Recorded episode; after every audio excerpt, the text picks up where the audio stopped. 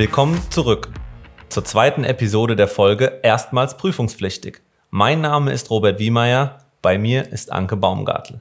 Nachdem wir in der letzten Episode über Vorbereitungsmöglichkeiten, Mitwirkungsmöglichkeiten und den Prozess der Jahresabschlussprüfung gesprochen haben, schließen wir jetzt mit dem Lagebericht und dem Bestätigungsvermerk nahtlos ab. Der Lagebericht. Anke, du hast gesagt, der Lagebericht ist zentraler Bestandteil eines Jahresabschlusses. Worauf ist denn auf Seiten des Mandanten, der erstmals prüfungspflichtig wird, jetzt zu achten bei der Planung?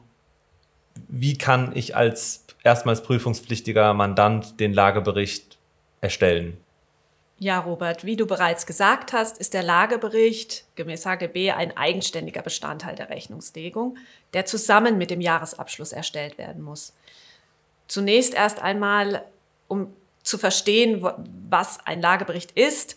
Er soll einen Gesamtüberblick über das Unternehmen bieten, in dem der Geschäftsverlauf, das Geschäftsergebnis sowie die Lage des Unternehmens dargestellt und analysiert werden.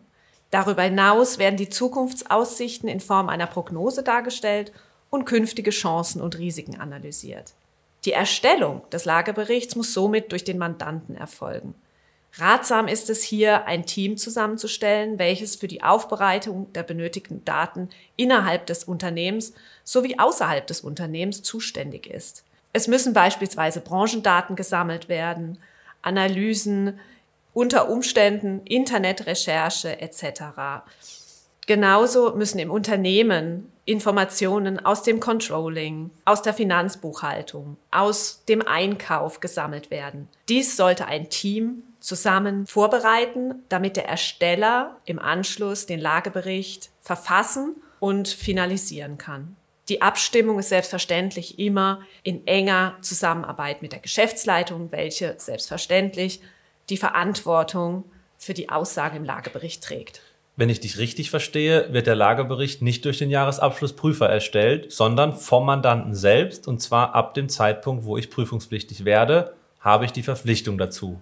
Korrekt. Auch hier gilt, ich kann nur prüfen, was ich nicht selbst erstellt habe. Sich selbst zu prüfen funktioniert nicht, macht keinen Sinn. Insofern sind uns da als Wirtschaftsprüfer leider auch die Hände gebunden. Selbstverständlich können wir mit Rat und Tat beiseite stehen. Wie muss ein Lagebericht aussehen? Welche Inhalte etc. Aber die Erstellung selbst liegt in der Verantwortung der Geschäftsleitung. Stichwort Inhalte, was du gerade genannt hast. Welche Inhalte müssten denn beispielsweise in dem Lagebericht? Der Lagebericht enthält zum einen einen Wirtschaftsbericht. Hier muss erst einmal die gesamtwirtschaftliche Lage, branchenbezogene Rahmenbedingungen dargestellt werden, sowie der Geschäftsverlauf, das Geschäftsergebnis und die Lage des Unternehmens. Dies erfolgt stets unter Einbeziehung der finanziellen und bei großen Kapitalgesellschaften auch nicht finanziellen Leistungsindikatoren. Dies sind Kennzahlen und Werte, mit denen das Unternehmen auch im konkreten Geschäftsleben gesteuert werden. Darüber hinaus sind Ausführungen zur Ertragslage, welche Erläuterungen zur Ergebnisentwicklung darstellen, wesentliche Ergebnisquellen werden dort erläutert oder eben eine Darstellung und Analyse der Erträge. Im Weiteren gibt es noch die Finanzlage. Hier sollte die Kapitalstruktur erläutert werden, Darstellung der finanziellen Verhältnisse Investitionen und auch die Liquidität näher erläutert werden. Darüber hinaus die Vermögenslage, welche näher auf die Investitionspolitik eingeht und eine Zusammenstellung des Vermögens liefert. Und im Folgenden der Prognosebericht. Dieser ist zentral. Das heißt, die voraussichtliche Entwicklung mit wesentlichen Chancen und Risiken unter Angabe der zugrunde liegenden Annahmen sollte beurteilt und erläutert werden. Hierbei ist ein Prognosezeitraum von mindestens einem Jahr notwendig. Und last but not least haben wir noch den Chancen- und Risikobericht. An dieser Stelle sollten die wesentlichen Chancen und Risiken dargestellt und erläutert werden. Was du jetzt noch nicht genannt hast, was auch aus meiner Sicht gerade eine ganz aktuelle Entwicklung ist, ist das Thema Nachhaltigkeitsberichterstattung, Schrägstrich Corporate Carbon Footprint Reporting. Betrifft dies auch erstmals prüfungspflichtige Unternehmen? Und worum handelt es sich dabei überhaupt dem Grunde nach? In drei Sätzen vielleicht nur. Korrekt. Also die Nachhaltigkeitsberichterstattung ist sicherlich für ein Unternehmen, das erstmals prüfungspflichtig ist, noch zu vernachlässigen. Denn die Nachhaltigkeitsberichterstattung ähm, gilt für große Kapitalgesellschaften ab dem Jahr 2024. Das heißt, ab diesem Jahr muss ein Bericht erstellt werden, der Kriterien zu den Themen Umwelt, Governance und Personalstruktur ähm, erläutert. Und dieser muss auch geprüft werden und ist dann auch Teil des Lageberichts. Das klingt aber für den Moment noch nach Zukunftsmusik. Ja, wobei die großen Kapitalgesellschaften, die das betrifft, äh, wie bereits im letzten Podcast erwähnt, zeitliche Planung ist das A und O. Die müssen natürlich jetzt anfangen, diese ganzen Kriterien zu definieren, um dann auch wirklich die Kriterien messen zu können innerhalb dem Unternehmen. Also hier auch wieder die Message frühzeitig. Korrekt, korrekt. Kommen wir nun zum Ergebnis der Jahresabschlussprüfung, dem sogenannten Bestätigungsvermerk, den du ja mehrfach schon erwähnt hast, also scheint er eine gewichtige Rolle einzunehmen. Was ist denn der Bestätigungsvermerk und welche Aussagen werden darin getroffen? Im Bestätigungsvermerk fällt der Wirtschaftsprüfer sein Urteil über die Prüfung. Das heißt, die Einzelurteile, die er während der Prüfung gewonnen hat, führt er zu einem Gesamturteil in Form eines Bestätigungsvermerks zusammen. Im Bestätigungsvermerk wird dargelegt, ob die Rechnungslegung, der Jahresabschluss und auch der Lagebericht, ähm, ob die Ordnungsmäßigkeit des, der, der Rechnungslegung und des Jahresabschlusses gewährleistet ist. Zudem wird dargelegt, ob der Lagebericht im Einklang mit dem Jahresabschluss steht. Darüber hinaus ist natürlich dargestellt, ob der Jahresabschluss und Lagebericht ein realistisches Bild der Vermögens-, Finanz- und Ertragslage darstellen. Das heißt aber, der Bestätigungsvermerk ist keine Aussage über die wirtschaftlich über die wirtschaftliche Situation des Unternehmens, sondern im Grunde nur über die Qualität der dargelegten Rechnung oder Rechnungslegung. Korrekt. Also der Bestätigungsvermerk bestätigt die Informationen, die ein Adressat aus dem Jahresabschluss und dem Lagebericht gewinnen kann. Das heißt, es wird gesagt, der Jahresabschluss zusammen mit dem Lagebericht stellen die Situation und die Rechnungslegung korrekt dar.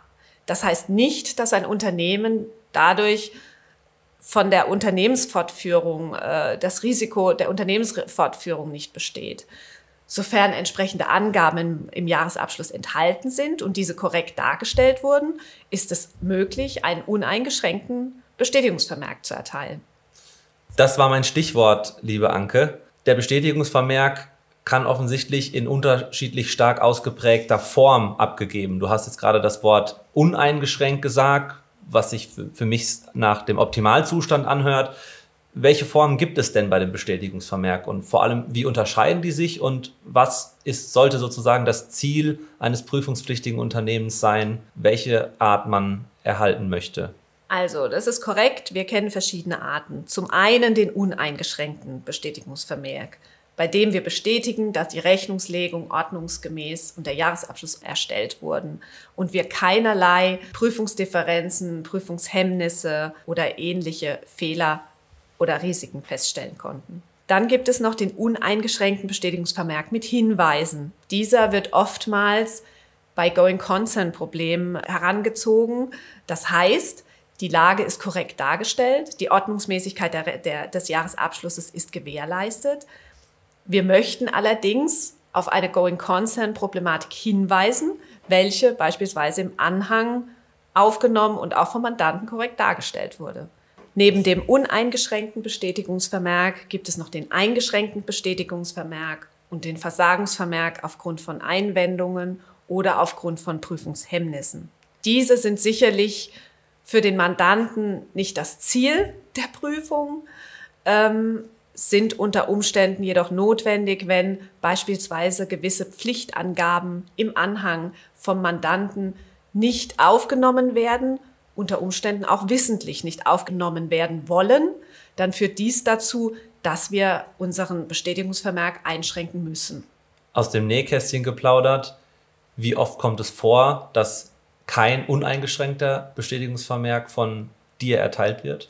Sicherlich ist die Regel der uneingeschränkte äh, Bestätigungsvermerk, da dies auch das Ziel des Mandanten ist und selbstverständlich auch unser Ziel. Es gibt jedoch auch immer wieder Mandanten, die manche Informationen beispielsweise vor einigen Jahren kam in den Anhang äh, das Honorar des Geschäftsführers ähm, mit auf. Da gab es schon einige Mandanten, die sich explizit dagegen ausgesprochen haben, diese Information in den Anhang aufzunehmen, weil sie nicht wollten, dass das im Zuge der Offenlegung an die Öffentlichkeit gerät. Und da war natürlich ein eingeschränkter Bestätigungsvermerk für uns notwendig, wurde aber auch akzeptiert vom Mandanten. Also auch hier ist zu sagen, selbst wenn das Ziel der meisten Mandanten der uneingeschränkte Bestätigungsvermerk ist, es gibt auch Sondersituationen, in denen es mal zu einem eingeschränkten äh, Bestätigungsvermerk oder Versagungsvermerk gekommen ist. Das klingt jetzt aber nicht so, als wäre der eingeschränkte Bestätigungsvermerk ein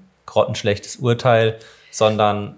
Nein, es kommt selbstverständlich an dieser Stelle darauf an, wofür brauche ich den Bestätigungsvermerk. Womit wir bei dem nächsten und äh, tatsächlich dann auch äh, vorletzten Punkt unseres Podcasts sind der Adressat dieses Jahresabschlussprüfungsberichts, weil die Jahresabschlussprüfung mündet, wie du ja gesagt hast, in einem Bericht inklusive dem Bestätigungsvermerk von der Wirtschaftsprüferin. An wen richtet sich denn dieser fertige Bericht und worauf muss ein Leser achten? Gibt es kritische Textpassagen, die Alarmsignale bedeuten? Vielleicht ein paar Worte dazu. Also der Bestätigungsvermerk richtet sich natürlich an alle Stakeholder im ersten Moment. Aufgrund der bestehenden Offenlegungsverpflichtungen in Deutschland gelangt der ähm, Bestätigungsvermerk in die Öffentlichkeit. Das heißt, Kapitalgeber, Kunden, Lieferanten, Mitarbeiter, du, ich, wir alle können den Bestätigungsvermerk einsehen, denn dieser wird zusammen mit dem Jahresabschluss offengelegt. Das heißt, der Jahresabschlussprüfungsbericht samt Bestätigungsvermerk kann für das Unternehmen auch eine Art Auszeichnung mit Benefits bedeuten? Absolut. Zum einen hat, hat der Bestätigungsvermerk die Schutzfunktion, dass die Rechnungslegung ordnungsgemäß ist und auf diesen Schutz können sich auch alle Stakeholder berufen und auf diesen Schutz vertrauen. Zum Abschluss noch ein Punkt. Bislang haben wir im Grunde genommen immer über die Prüfungspflicht nach HGB des Einzelabschlusses gesprochen. Jetzt ist ja auch denkbar, dass ein prüfungspflichtiges Unternehmen international operiert. Kann es denn dann auch sinnvoll sein, sich nach IFRS oder anderen Rechnungslegungsstandards prüfen zu lassen als HGB? Ja, das hast du gut gesagt, Robert. Ähm, insbesondere im ausländischen Bereich, wenn man ausländische Investoren sucht, Kapitalgeber, kommt es oftmals dazu, dass diese zwingend auf eine Prüfung eines IFRS-Abschlusses bestehen. Man muss aber hier dazu sagen, dass bevor ich einen IFRS-Abschluss prüfen kann, dieser auch erst einmal erstellt werden muss. Denn die Bilanzierungsvorschriften weichen doch in Teilen ab und insbesondere zum Beispiel bei den IFRS weicht die, äh, weicht, ähm, ist der Bereich der Notes doch sehr unterschiedlich zum HGB. Ich wollte mich gerade wagen, noch eine Frage zu IFRS zu stellen, aber ich glaube, dazu vertagen wir uns und machen eine separate Podcast-Reihe.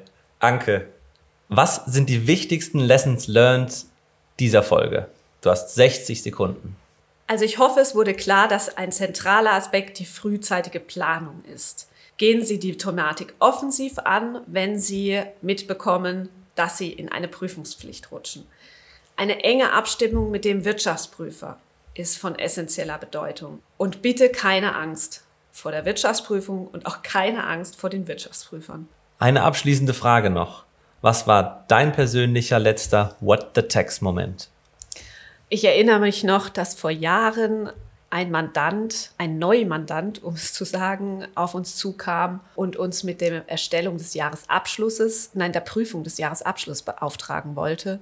Und wir dann festgestellt haben, dass dieser Mandant schon vor Jahren einen Konzernabschluss hätte erstellen müssen und auch prüfen müssen. Das werde ich nie vergessen. Und drei bis fünf, ich weiß nicht mehr, drei oder fünf Jahre mussten wir nachholen. Unpraktisch. Sehr. Anke, danke für deine Zeit. It was a pleasure. In der nächsten Folge Mittelstand im Fokus sprechen wir über Going International, What to Consider. Wenn Sie noch Themenvorschläge oder Wünsche haben, schreiben Sie uns gerne eine E-Mail an podcast.falk-co.de. Wir freuen uns über konstruktives Feedback.